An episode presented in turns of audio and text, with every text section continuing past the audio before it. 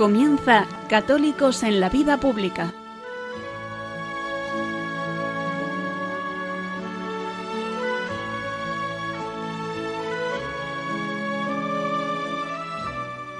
Un espacio dirigido en Radio María por Luis Zayas.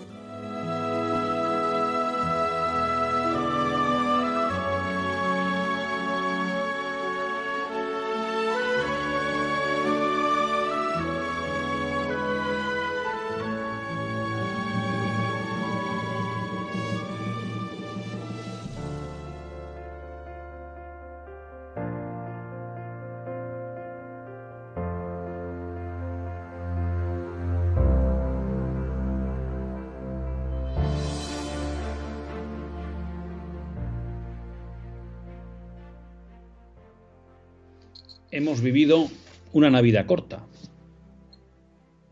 porque después del día de la Epifanía, al día siguiente, celebrábamos ya el bautismo del Señor y por tanto la Navidad acabó. Algo parecido pasó con el Adviento. Celebramos el cuarto domingo de Adviento y esa misma tarde ya estábamos en las vísperas de la Navidad, con lo cual la cuarta semana de Adviento quedó reducida a un día. Un tiempo grande, un tiempo bonito ese de Navidad. Un tiempo en el que meditamos y festejamos un acontecimiento único en la historia de la humanidad. Y es que Dios se hace uno de nosotros. Jesucristo, Dios y hombre, viene a compartir nuestra vida. Y ese punto final de la Navidad, anterior, perdón, a la Navidad, porque el final es el bautismo del Señor, ¿no? Pero digamos que esa última fiesta de la Navidad, que es la Epifanía, nos enseña la Iglesia que es la manifestación de Dios a todos los hombres. Que de alguna manera los magos representan esa manifestación de la divinidad de Jesucristo al orbe universal. Se acaba la Navidad, pero no se acaba la misión. En la noche o en la celebración de la misa de, Reyes, el sacerdote nos recordaba que de alguna manera la Epifanía es una evocación del mandato misionero que hará Jesús cuando ascienda a los cielos. Id y proclamad el Evangelio, bautizad en el nombre del Padre, del Hijo y del Espíritu Santo. Porque si la Epifanía nos enseña que Cristo ha venido a manifestarse a todos los hombres, no es menos cierto que para que esa manifestación llegue a todos los hombres, de todos los tiempos y de todos los lugares, es necesario que nosotros, la Iglesia, colaboremos en esa misión.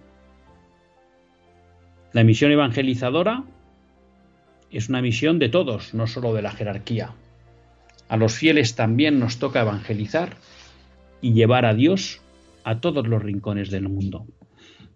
Especialmente a los seglares nos toca llevar a Dios en la vida diaria, en la vida del ocio, en la vida de la familia, en la vida del trabajo, en la vida social, en la amistad. Y ahí surge pues una cuestión que hemos tratado muchas veces en este programa. ¿Qué nos toca hacer? Porque posiblemente la gran mayoría de nosotros no tenemos la vocación de un San Francisco Javier, que fue a evangelizar por medio mundo, y algunos dirán, bueno, es que es religioso, sí. Pero conocemos muchas familias, en especial del camino neocatecumenal, que abandonan su patria y van a países lejanos para hacer labor de misión. Por tanto, no tenemos por qué pensar que la labor misionera en tierras de misión, mejor dicho, en tierras extranjeras, es sólo responsabilidad de los consagrados. Pero España también es una tierra de misión. Y ahí toca también llevar a Dios.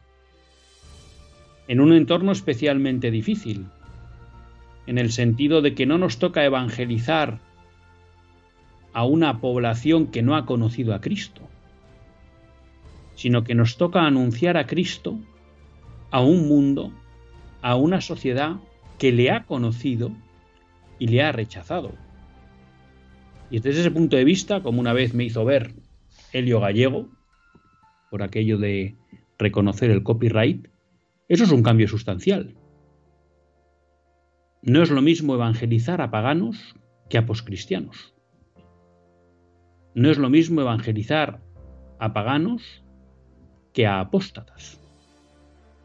No es lo mismo evangelizar a paganos que no oyeron ni recibieron el mensaje de Cristo que a aquellos que lo han rechazado. Y eso exige un doble esfuerzo por nuestra parte. Un esfuerzo de vida interior, porque no podemos dar aquello que no tenemos. Un esfuerzo de formación, porque el mundo de hoy pide razones. Muchas veces caemos en la teoría de que, solo con el testimonio es suficiente. A veces sí, a veces no. El mundo hoy pide razones, quiere razones para creer y tenemos que ser capaces de dárselas, no con grandes teologías, pero sí con una formación básica. Y luego no cabe duda que hay que dar un testimonio de vida. Y en ese testimonio de vida creo que es importante recordar una cosa que enseñaba Plinio Correo de Oliveira en su libro Revolución y Contrarrevolución. Para hacer la contrarrevolución, es decir, para volver a construir un orden centrado en Dios, es necesario que los hombres sean rectos. Y cuando hablamos de rectitud y de santidad en una persona, a lo que nos referimos es a que viva las virtudes no sólo la de la religión, la de la piedad, sino las virtudes en todos los ámbitos, la fortaleza, la honestidad, la justicia, la templanza. Y esas virtudes tienen que impregnar todos los ámbitos de nuestra vida, nuestro comportamiento. Por eso hemos dicho que en un católico no cabe el comportamiento chabacano, el lenguaje suez, la vulgaridad, que como ustedes verán son elementos que están presentes en la oferta que hace el mundo moderno hoy a todos nosotros. El ocio tiene que ser un ocio cristiano y por tanto orientado a Cristo, que no quiere decir que es rezar, pero sí un ocio que ayude a crecer en esas virtudes. Y por tanto tenemos que buscar alternativas sanas de ocio para nuestros pequeños y para nuestros jóvenes y también para nuestros mayores. El mundo del trabajo es un mundo en el que hay que evangelizar y ahí la virtud de la justicia debe estar presente siempre en nuestro actuar, con los que dependen de nosotros y con nuestros superiores. ¿Y qué decir de la familia? Es el ámbito de la caridad por excelencia. Yo creo que el gran elemento de misión hoy el gran elemento o instrumento de evangelización hoy es que nuestras vidas concretas, que nuestras costumbres, que nuestras formas de actuar, que nuestras formas de hacer, que nuestras formas de vivir sean verdaderamente cristianas.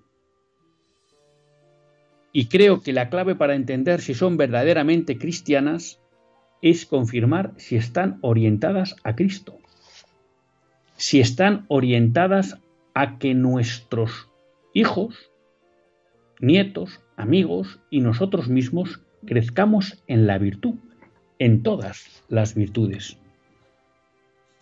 Y ahí de nuevo un elemento esencial es hacer presente la oración en todos esos ámbitos. La oración en casa. La oración en el trabajo, cuando uno llega y se santigua o pide la intercesión del Espíritu Santo para lo que va a llevar a cabo. Que sus compañeros puedan ver a lo mejor que tiene una figura religiosa en la mesa, en el ocio, empezando a dar gracias a Dios cuando nos reunimos a comer con amigos y bendecimos la mesa, o empezando un viaje en común y rezando para encomendarnos. Hay multitud de ocasiones que nos dan pie también a introducir la oración en nuestra vida cotidiana. Vivir las virtudes, vivir con costumbres cristianas, vivir con una presencia permanente de la oración, que no quiere decir estar rezando todo el rato. Quizás sea ese el mandato misionero que nos tenemos que aplicar para seguir esa manifestación que Cristo hizo a los tres magos y que hoy a nosotros nos toca llevar a todo el mundo. Se acabaron las navidades. Feliz año. Comenzamos.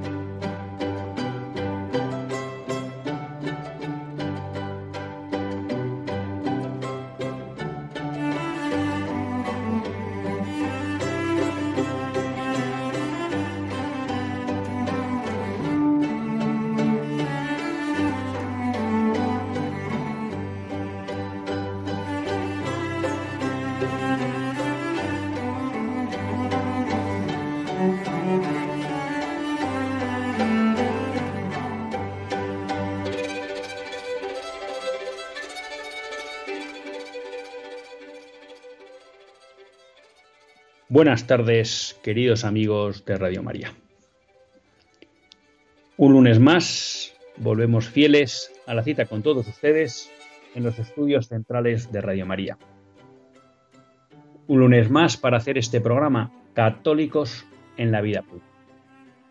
Un programa que, como todos ustedes saben, quiere ser una reflexión pausada sobre la actualidad nacional e internacional una reflexión que tratamos de hacer siempre desde la óptica del magisterio de la Iglesia y su doctrina social. Una Iglesia que no nos cansaremos de repetir, que es madre y maestra. Un lunes más tiene la suerte de compartir esta hora de radio con todos ustedes Luis Zayas, que es quien les habla. Primer lunes no del año, porque el día 1 fue lunes, pero no estuvimos aquí porque, pues digamos que Radio María concede una importancia grande a la liturgia y entonces, bueno, pues ese día se celebraba el inicio del año y había una misa y por tanto, pues no estuvimos con todos ustedes. Tampoco pudimos estar el 25 por la misma razón y no les oculto pues que uno empieza a tener ya mono de no haber podido estar una tarde de lunes con todos con todos ustedes. Empezamos, por tanto, un año nuevo, no una temporada, ya saben que las temporadas en Radio María empiezan en octubre. Empezamos un año nuevo cargado de fuerzas, cargado de ilusiones. Y bueno, pues vamos a empezar el, el programa como se debe, que es felicitándoles en año a todos, esperando que los reyes se hayan portado como todos ustedes merecen, que es muy bien, y les pedimos pues a los reyes y a ese niño que ha nacido y a su madre, pues que nos protejan y nos iluminen para hacer bien este programa a lo largo de todo el año. Les recuerdo que durante el tiempo del programa pueden llamar, luego les daremos un teléfono para que llamen después de hacer la, la pausa, pueden escribir al WhatsApp que está operativo durante el directo del programa, que es el 668 594383, 668 594383.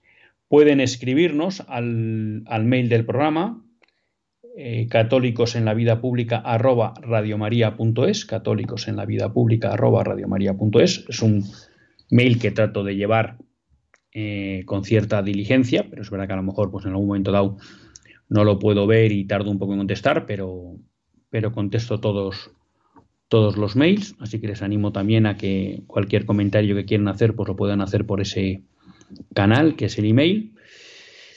Y vamos a comenzar el programa. Vamos a comenzar el programa. Un programa,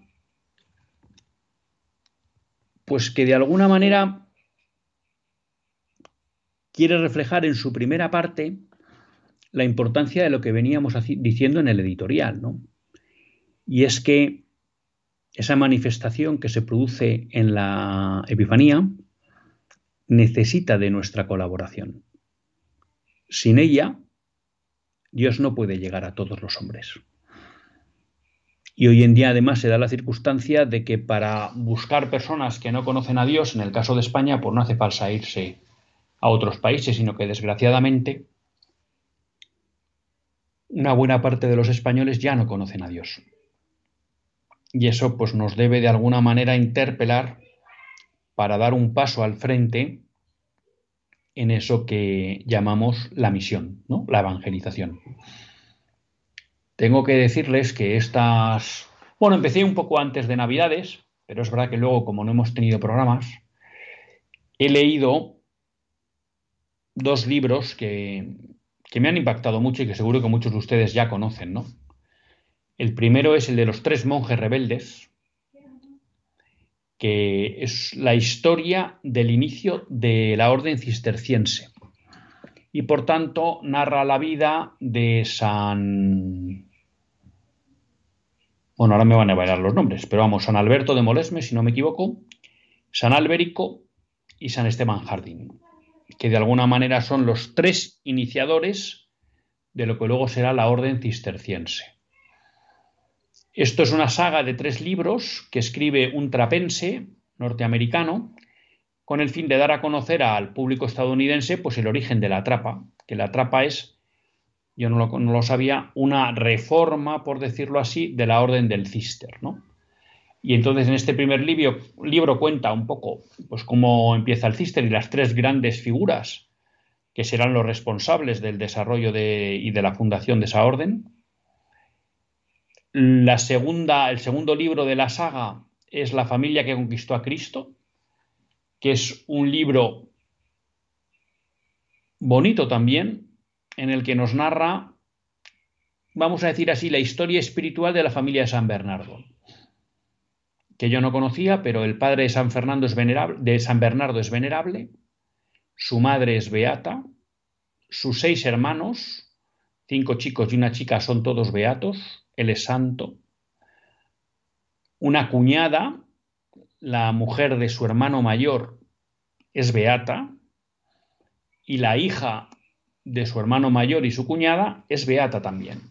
Tuvo luego otra hija que, que se casó y, no, no, está beatificada, ¿no? Pero bueno, pues eso impresiona, ¿no? La familia que ganó a Cristo, ¿no? Una familia en la que realmente había un deseo de santidad tan fuerte, eh, bueno, pues que les permitió a todos vivir las virtudes en grado heroico. Y como de alguna manera, pues esa familia, junto con, genera, vamos a decirlo así, ¿no? Como una especie de fulgor tremendo, de anhelo de santidad en buena parte de la sociedad alta de Borgoña, que es de donde era la familia de San Bernardo y donde se había fundado ese primer monasterio cisterciense en Citó, Citeaux, de Letreau, Citó, entiendo que se dice así en francés, y que a partir de ahí pues empezó con una explosión tremenda de expansión de, los monasterios cistercienses. ¿no?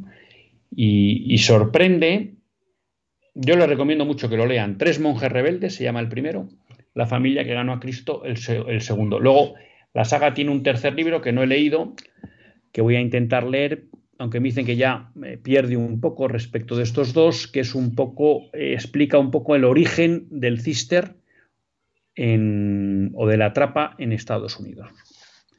Bueno, no les voy a hacer spoiler, les animo a que lo lean, pero mm, bueno, es un libro que me son dos libros que me han pensado mucho, sobre todo el primero, los tres, los dos, ¿eh? pero Quizá digamos que por la forma en cómo está escrito, Tres monjes rebeldes quizá llega más de alguna manera, pero el deseo de santidad de los tres monjes rebeldes y de toda la familia de San Bernardo. ¿no?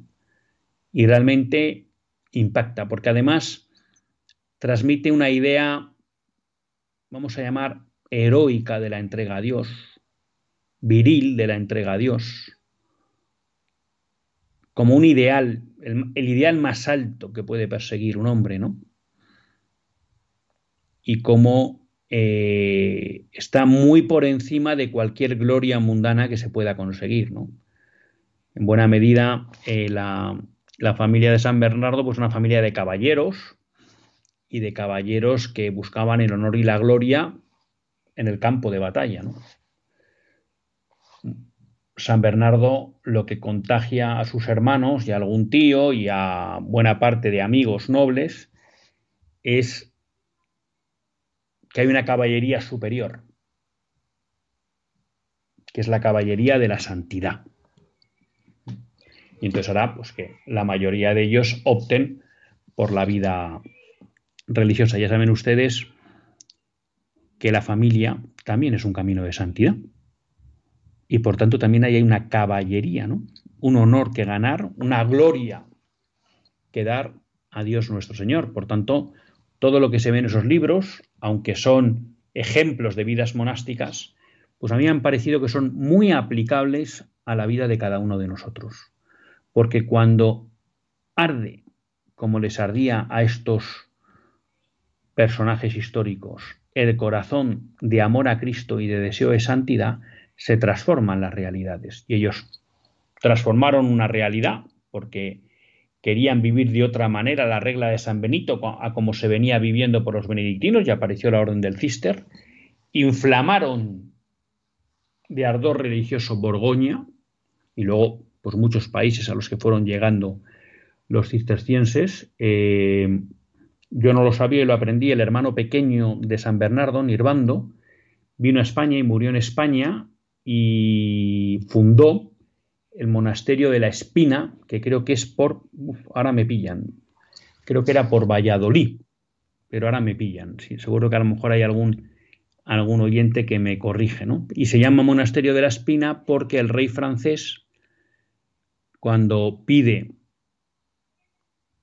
o hace de interlocutor con San Bernardo, con el rey de España, con el rey de Castilla en ese momento, no, el rey de León, el rey de León, creo que era, que lo que pide es que vengan a fundar el Cister, eh, pues le regala a San Nirvando una espina de la corona de espinas de nuestro Señor Jesucristo y por eso se llama el monasterio de la, de la espina. Luego si me da tiempo lo busco en la... Lo busco en internet. Repito, libros interesantes, ¿no? Y, que de alguna manera a algunos le renuevan el ardor por transformar este mundo y orientarlo a Cristo. ¿Y por qué es necesario esto? Porque cuando uno ve cómo está el mundo, uno se da cuenta de que falta Dios. Y para eso voy a aprovechar para dar algunas pinceladas de datos de los aspectos pues, en los que siempre tratamos de enfocar este programa, que son los principios no negociables de Benedicto XVI. ¿no? El primer dato.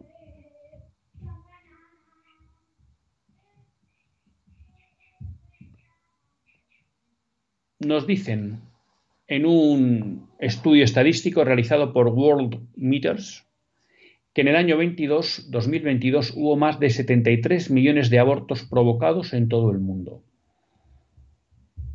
convirtiéndose así en la primera causa de muerte. Vamos a poner en contexto esto. De acuerdo con los datos que recoge esta empresa, en 2022 se produjeron 140 millones de muertes obviamente entre las cuales no están incluidos los abortos, porque ya saben que no se considera. Claro, eso quiere decir que si incorporamos los abortos, en el mundo se produjeron 213 millones de fallecidos en el mundo. Me molesta el tema de fallecidos porque los del aborto son asesinados, no han muerto de muerte natural, ¿eh? son asesinados. Pero bueno, 213 millones de personas que han muerto en el mundo. Bueno, una de cada tres personas muere como consecuencia del aborto. Este es el mundo de hoy. No me digan que ese mundo necesita conocer a Cristo. Que ese mundo no, no necesita conocer a Cristo. Es brutal. 73 millones han muerto de abortos y se estima que por cáncer han muerto 10 millones. Por el tabaco 6,2. Por el SIDA 2 millones.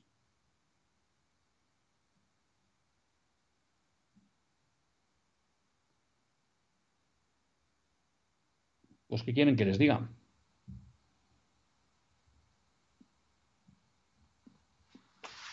La estadística incluso dice que dentro de esos 140 están los abortos, con lo cual serían el 52% de las muertes. Pero aunque fueran uno de cada tres, el 33%, es brutal el dato. Esto es una sociedad sin Dios. Una sociedad que no ha conocido a Jesucristo. Cuando uno, hay otro libro que yo les recomiendo mucho, que es el Hernán Cortés de Salvador de Madariaga.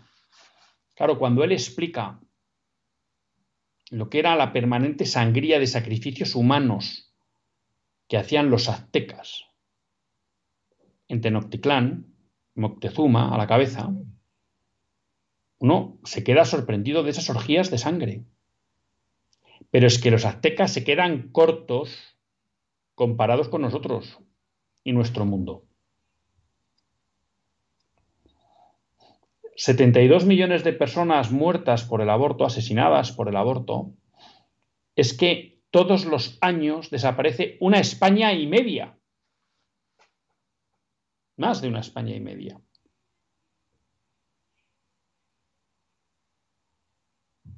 Y todavía hay quien piensa que de esto no hay que hablar, que cansa.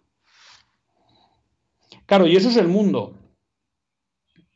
Pero si nos venimos a España, ha salido ya todos los años, por el entorno del 28 de diciembre, fiesta de los Santos Inocentes, se publica los datos del aborto del año anterior. Bueno, y hacia el, pues ya digo, cerca del 28 de diciembre se publicaron los datos del informe del aborto del año 2022. En España fueron asesinados 98.316 niños en el seno de su madre. Lo cual quiere decir que matamos a 98.316 niños y destrozamos la vida de 98.316 mujeres. Esto ha supuesto 8.127 abortos más que en el 2021.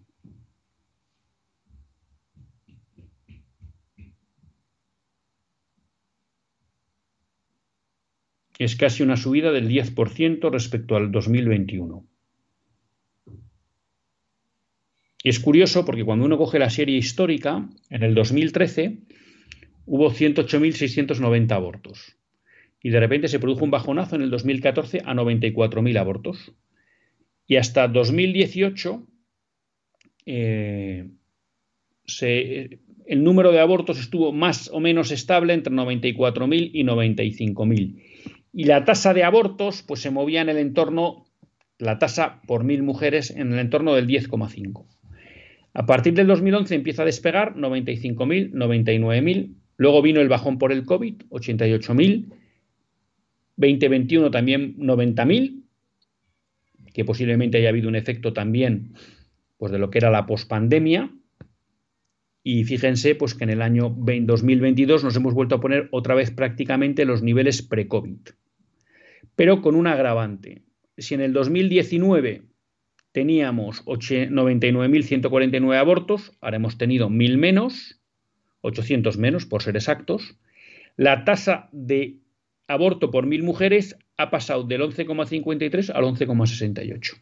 Estamos con la tasa de aborto más alta de los últimos 10 eh, años. En 2013 fue del 11,74, pero estamos a punto de cogerla otra vez aunque estamos con un número sensiblemente inferior de, abortos, pero claro, el número de mujeres en edad fértil también es sensiblemente más bajo. Con lo cual la cuestión es grave. Porque lo que estamos viendo es que cada vez hay más abortos por mujer. De nuevo, Cataluña y Madrid están al alza en los puestos de salida en cuanto a número de abortos realizados.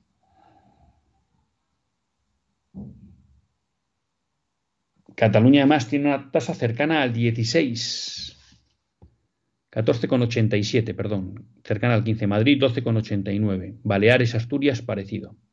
Y donde mejor está esto es en La Rioja, con 6,71, Galicia 7,09, Extremadura 7,51. Digamos que del País Vasco, Andalucía, Madrid, Asturias, Baleares, eh, Murcia están todos en el entorno del 12. Ya Madrid se escapa al 12,8, Baleares 12,8 y luego Cataluña da el salto al 14,87. ¿no? Un drama. Tenemos, fíjense, entre 15 y 19 años hay 10.000 abortos en España.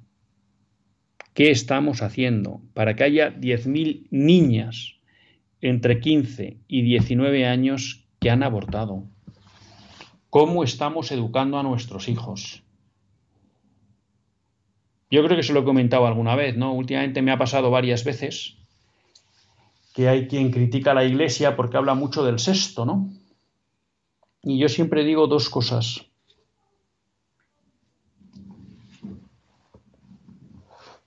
¿Se han preguntado alguna vez ¿De qué suele preguntar la gente a la iglesia? Pues desgraciadamente normalmente la gente pregunta por el sexto. Pocas preguntas he escuchado yo sobre el cuarto, sobre el quinto, sobre el séptimo, ¿eh? sobre honrar a los padres, sobre no matar, sobre no robar, sobre no mentir. A la gente eso no le, pregunta, le preocupa mucho. Y a la gente permanentemente le preocupan cosas relacionadas con el sexto y pregunta a la iglesia por el sexto, a ver hasta dónde puede llegar, hasta no, que está bien, que está mal. Luego, muchas veces la iglesia habla mucho del sexto, porque la gente le pregunta mucho por el sexto, no porque la iglesia esté empeñada en hablar del sexto.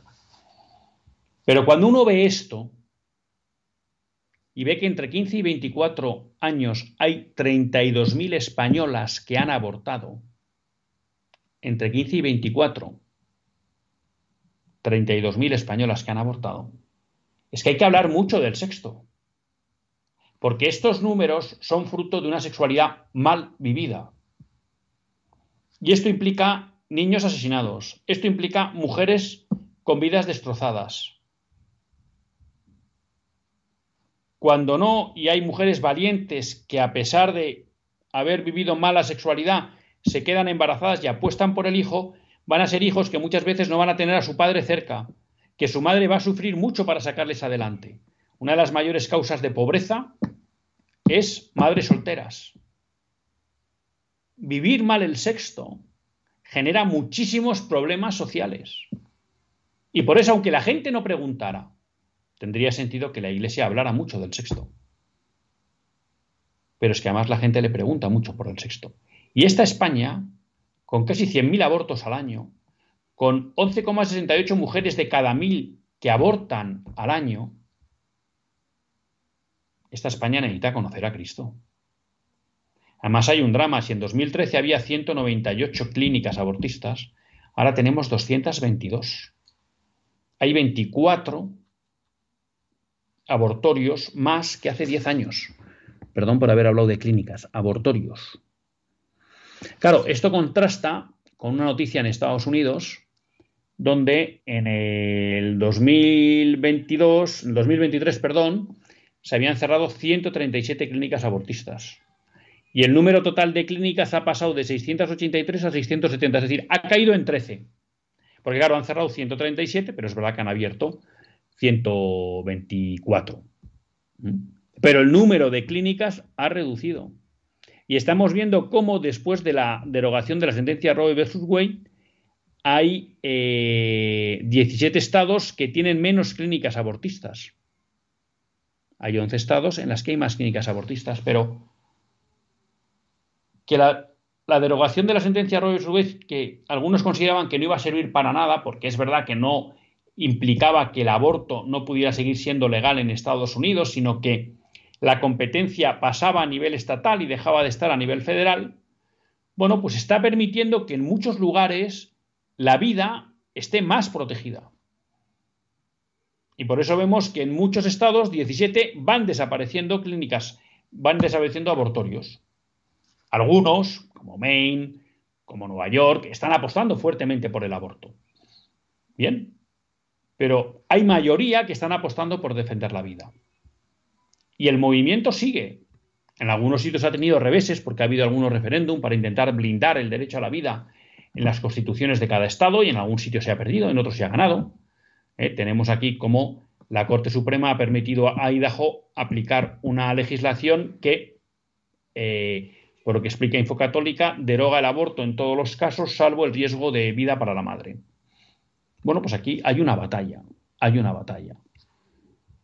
Y nos tenemos que hacer presentes aquí manifestando a Cristo para que las sociedades apuesten por la, por la vida.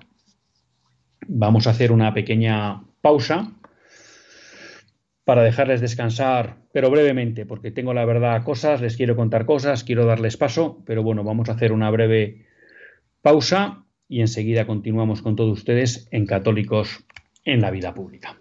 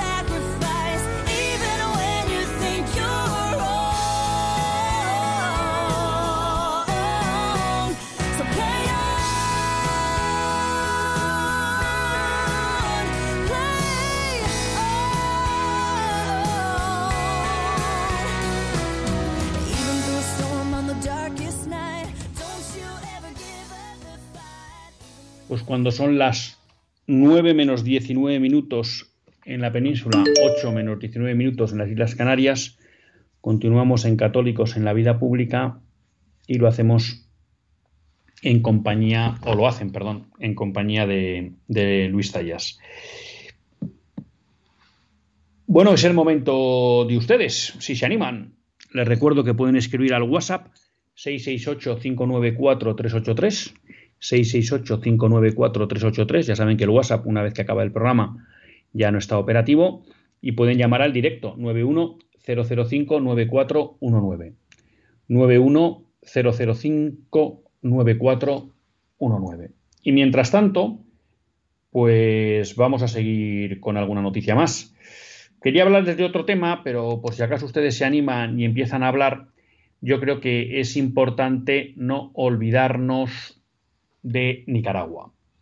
Saben ustedes que Monseñor Rolando creo que, lleva ya pues cerca de un año eh, prisionero, pero es que la iglesia allí en Nicaragua está sufriendo una persecución fuerte y, hace poco, pues eh, justo antes de empezar la Navidad, pues nos enterábamos que un segundo obispo, Monseñor Isidro Mora, pues ha sido detenido y creo que varios sacerdotes.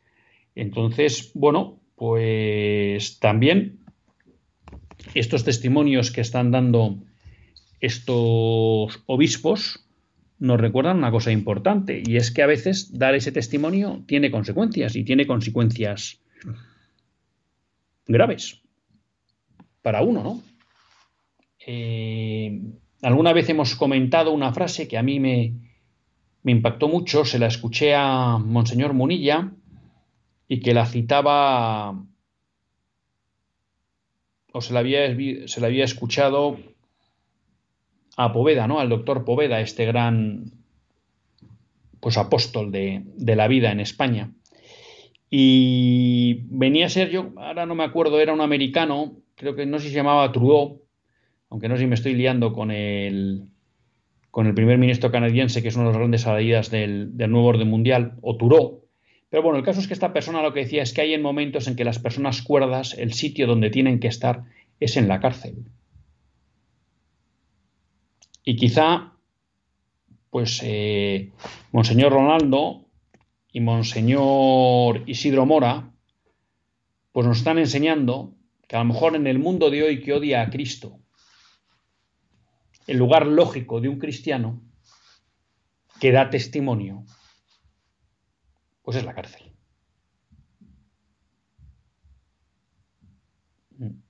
El otro día también con un buen sacerdote aquí, amigo de, Eh, amigo en Aravaca, eh, comentaba una frase así un poco como diciendo, bueno, si no te encuentras de frente al demonio es que vas con él, ¿no? Bueno, bueno, pues son, son, son testimonios y, frases que nos hacen pensar. Que nos hacen pensar. Pero bueno, tenemos aquí algunos que se animan a hablar con, nosotros. Tenemos a Antonio de Córdoba y a María Amparo de Torrente, Valencia. Pues vamos primero con Antonia de Córdoba. Buenas tardes, Antonia. Feliz año. Feliz año nuevo para todos igualmente. Pues nada, mm, de, este programa, pues la verdad es que todo lo que está usted diciendo es verdad. Lo que pasa es que yo he echado en falta que se hable también de, la, de los problemas que ahora están poniéndose, porque el aborto lleva ya muchos años, el aborto ya no le hace pupa al gobierno, eso ya lo tienen más que afianzado y más que Ahora lo que están afianzando es la ideología de género. Están convenciendo a los chiquillos y a los jóvenes de que se cambien de sexo, de que eso es la salvación de ellos. Están convenciendo a la gente de que, dicen los políticos, ¿no? Que lo que hace daño es el clima, que el clima mata, como dice la ministra de aquí de, España, ¿no? De Sanidad, dice que el clima mata y perjudica la salud pero no dice que la ideología de género también perjudica la salud, pero lo triste no es que lo digan ellos, lo triste es que la Iglesia, la jerarquía, está también diciendo lo mismo, porque tú no, usted no irá al Papa ni a la conferencia episcopal hablar de los peligros del cambio de los peligros del cambio climático hablan mucho, pero de los peligros de la ideología de género usted los oye hablar porque yo por más que busco no, me, no, los encuentro. Usted perdone, pero a lo mejor no es correcto lo que estoy diciendo, ¿no? Pero mm, a mí es que eso me, me, me duele, me, yo creo que usted decía que al principio que en otras sociedades había personas que ardían en amor de, Dios, ¿no? Pero es que la iglesia predicaba eso, pero es que hoy la iglesia predica el cambio climático, que no se tiren colillas en la playa, que no se tiren mmm, latas de refrescos en la playa, que no, eso es lo que predica a la juventud. Usted perdone, ¿eh? yo ya no quiero seguir. Bueno, vamos a ver, Antonia, eh, tiene razón en una cuestión y es decir, eh, bueno, efectivamente, pues yo he hablado hoy del, aborto y quería hablar también de temas de la eutanasia. Eh, bueno, ¿por qué de repente esto? Bueno, porque a lo largo de estos días me he ido encontrando con noticias sobre todas estas cuestiones que me parecían de muy de actualidad, ¿no? El tema de la ideología de género también es otro drama en nuestro tiempo y efectivamente hace falta, hace falta tocarlo. Creo que en el programa lo tocamos también bastante a menudo.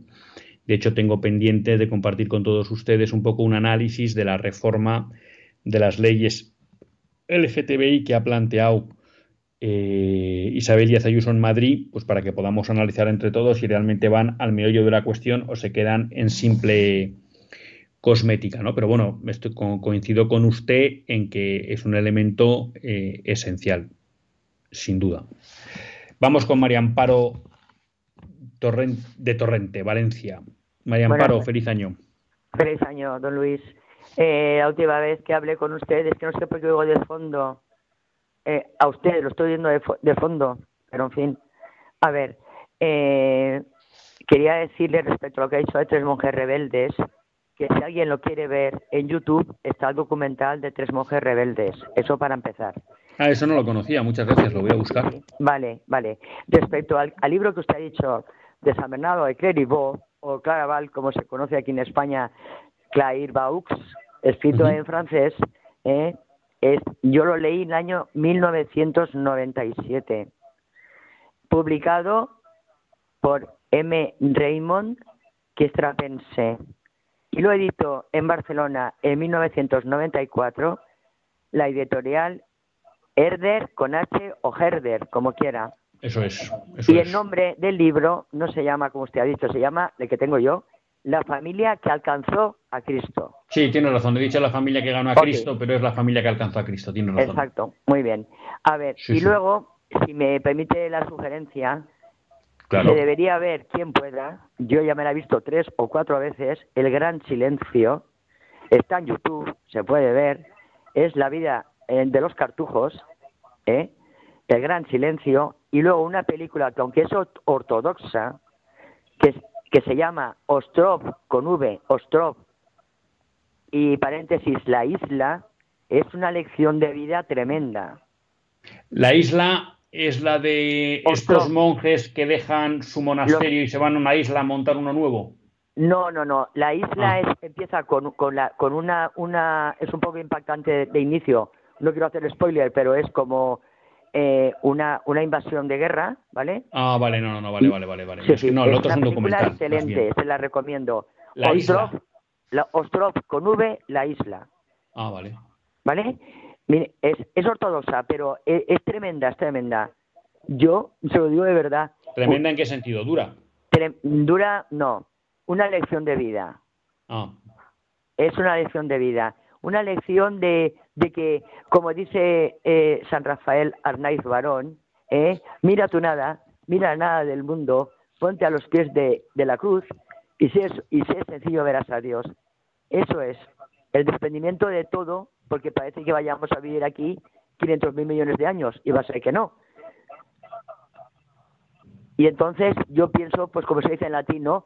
Salus animarum suprema lex. O sea, la salvación del alma es la ley suprema. Eso es lo, lo, importante.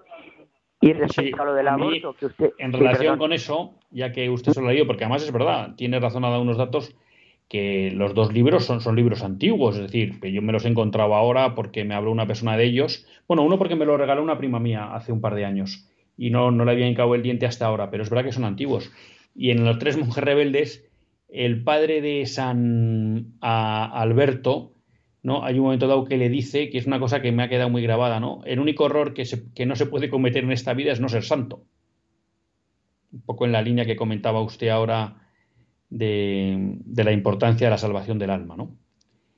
Pero, pero sí, eh, he visto aquí en, en, Wikipedia, vamos, en internet, me en Wikipedia, Ostrov, película, traducido como la isla y sí, veo aquí que se puede buscar, no sé cómo se puede encontrar o dónde se podrá ver, pero bueno, si lo ponen Ostrov con V, pues lo podrán lo podrán lo podrán encontrar. Así que, que muchas gracias, María Amparo. No sé si como consecuencia de que yo he empezado un poco a hablar con usted, le hemos cortado, pero muchas gracias por su intervención.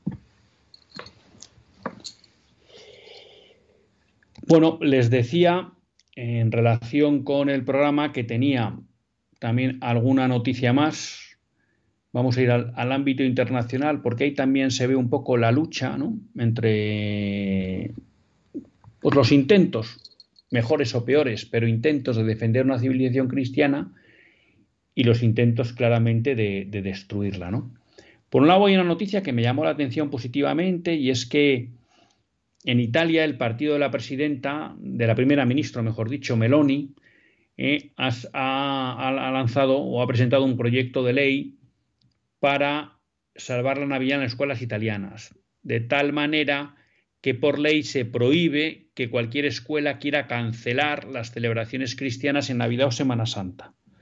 Eh, esto es un tema que ha molestado mucho, parece ser, a la izquierda italiana, pero bueno, que el gobierno de Meloni ha dado un paso firme a la hora de salvaguardar no, pues las raíces culturales, las tradiciones y también la fe cristiana. Mm, porque tampoco tenemos que caer nosotros en la trampa de que lo que queremos es defender tradiciones vacías. No, no, nosotros lo que queremos defender es que la fe, que además es la fe verdadera, la fe cristiana, tiene derecho a estar presente en el ámbito público. Porque, que quiero retomar la explicación que estábamos haciendo del libro eh, Es justo y necesario, porque no solo las personas, sino también las sociedades tienen el deber ¿no? de piedad hacia la religión verdadera, ¿no? Hacia Dios y por tanto hacia la religión verdadera que es la cristiana. Entonces vemos aquí, bueno, pues un gobierno, el de Meroni, que da pasos en defensa de la civilización cristiana. Y tenemos otro, el nuevo gobierno que ha llevado a Polonia en volandas y aplaudido por todo el mainstream y por la Comisión Europea y demás, ¿no? Liderado pues, por el Partido Popular Europeo, por un miembro del Partido Popular Europeo, que es Donald Tusk. Bueno, pues ya según ha llegado nos dice que anuncia una ley sobre uniones civiles y el posible fin de las ayudas al Estado polaco, del Estado polaco a la Iglesia. ¿no? Bueno, ya saben ustedes que lo de uniones civiles pues es siempre el intento de legislar sobre y tratar de dar un eh, reconocimiento legal a las parejas del mismo sexo. Ya saben ustedes que hay una nota de la Congregación para la Doctrina de la Fe ¿eh? en época del cardenal Ratzinger que explica muy bien que ningún católico puede apoyar el reconocimiento de las eh, legal, el reconocimiento legal de las uniones de personas del mismo sexo. Es un documento que merece la pena que busquen y que lean, porque a través no de razones de fe, sino de razones de razón natural, explica el por qué no se puede apoyar la legalización o el dar un reconocimiento jurídico a uniones entre personas del mismo sexo. Pero aquí tenemos eh, el nuevo gobierno polaco que pues todo el mundo ha puesto como de adalid de las libertades, bueno, pues ya está en la idea de destruir el matrimonio. Y luego, aquí no lo conozco a fondo la cuestión de Polonia, pero bueno, el acabar con las, con las ayudas a la Iglesia en Polonia. ¿Por qué? Obviamente porque es una institución que molesta en Polonia para la implantación del nuevo orden mundial, ¿no? Sí hay un día que quiero dedicar un pequeño programa a esta cuestión de si el Estado debe o no debe apoyar a la, a la Iglesia Católica, ¿no? Porque creo que aquí muchas veces nos venden gato por liebre. Pero bueno, el caso es que vemos un gobierno que está desde el minuto cero intentando atacar la esencia cristiana de Polonia, intentando atacar a la Iglesia Católica. Pero bueno, no nos queda tiempo para más, sí para agradecer a Antonia y a... Ah, bueno, venga, vamos a dar paso a Inmaculada de Santander a ver si nos da tiempo. Inmaculada, feliz año.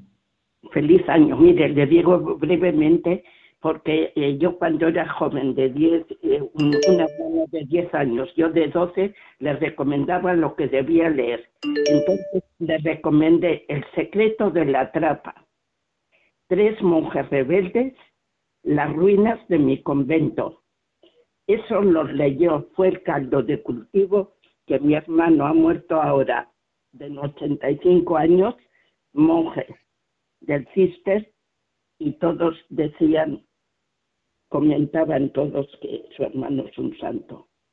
repítanos los libros, repítanos los libros. El secreto de la trapa, las ruinas de mi convento y tres monjes rebeldes los vamos a buscar. Las ruinas de mi convento y el secreto de la trapa. Sí, y los tres monjes rebeldes que usted ya ha dicho. Pues muchísimas gracias, Inmaculada. De eso ha sido el fruto de vida santa y de se nos ha ido al cielo en este año. Gracias por todo lo que usted está haciendo de bien para la necesidad que ahora tiene el mundo. Gracias por todo. Pues gracias. Eh, tengo aquí tres eh, WhatsApp que ahora no me da tiempo a contestar, pero me los quedo para el próximo programa y, comento los WhatsApp de María Dolores, de Fernando Calderón y uno que me mandan a José Manuel de Santander. Eh, los comentamos el próximo lunes. Hasta el próximo lunes, si Dios quiere, que Dios les bendiga.